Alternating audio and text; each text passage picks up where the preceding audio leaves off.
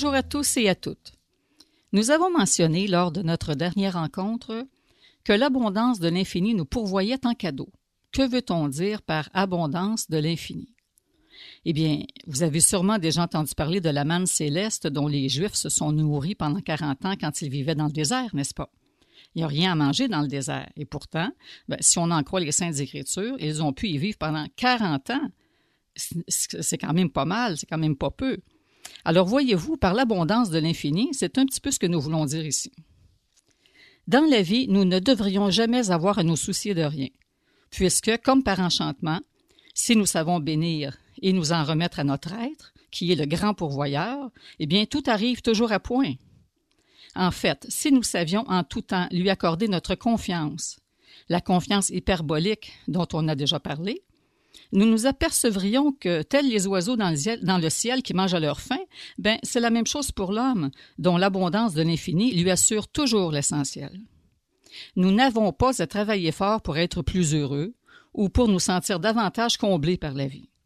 Les biens matériels que nous accumulons, que nous gagnons souvent durement, au détriment de notre santé et de nos proches qui aimeraient nous voir plus souvent, nous rendent-ils vraiment plus heureux?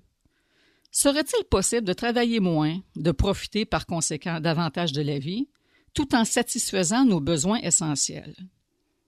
Vous connaissez l'expression populaire perdre sa vie à trop vouloir la gagner. Je vous pose la question.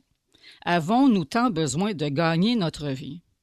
Avons-nous tant besoin de nous endetter, de loader sans relâche nos cartes de crédit afin de montrer aux autres que nous sommes aussi bien nantis qu'ils le sont et nous soumettre ainsi au stress, à l'épuisement ou à l'anxiété que cette tension nous impose. Parce qu'une fois que nous sommes pris au piège de la consommation à outrance, nous devons constamment travailler plus fort, être plus productifs pour pouvoir honorer nos dettes. C'est épuisant, ça. Alors que nous pourrions simplement nous sentir comblés d'un rien ou du nécessaire. Plus on est intelligent, moins on travaille, plus on produit nous rappellerait encore une fois notre philosophe du bonheur, André Moreau. Travailler moins ne signifie pas, bien sûr, le végéter dans l'oisiveté ou se complaire dans une forme de nonchalance désabusée, là, ce n'est pas ce que je veux dire.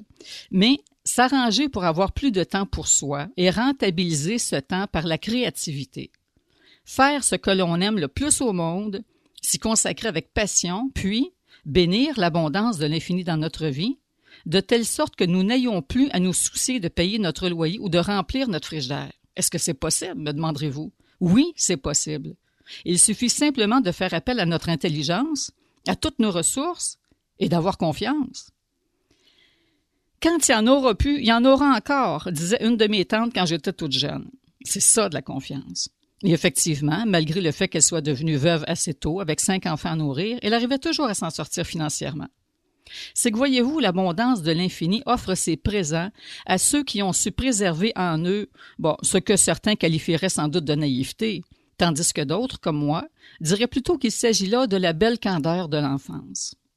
Oui, nous devons retrouver notre regard d'enfant, celui qui était magique, qui nous faisait voir le monde en couleur. Vous vous souvenez, là, quand nous étions tout petits, puis que nous rêvions de recevoir une poupée ou un camion, par exemple? Euh, sans jamais nous préoccuper de la façon dont ces cadeaux nous parviendraient. Nous savions viser la fin sans les moyens. Demandez et vous recevrez, dit-on, c'est toujours vrai.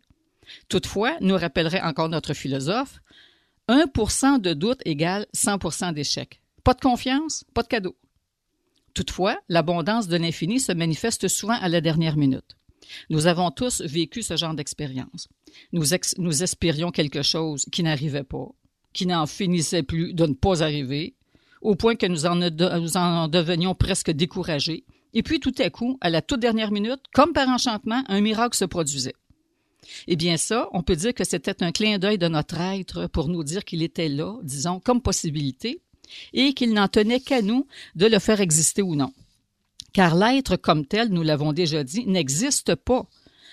Par contre, nous recevons tous, à un moment ou à un autre de notre existence, un signe de lui pour nous aider à nous éveiller, pour nous aider à convertir notre personne en ce qu'il y a de plus vaste en elle. Ou bien nous ne tenons pas compte de notre être et puis plongés dans l'avoir jusqu'au cou, nous devons travailler fort pour arriver à vivre. Ou bien nous nous en remettons à lui et travaillons sur du lourd. Sachez-le, à partir du moment que nous nous en remettons à notre être, l'abondance de l'infini se manifeste dans notre vie.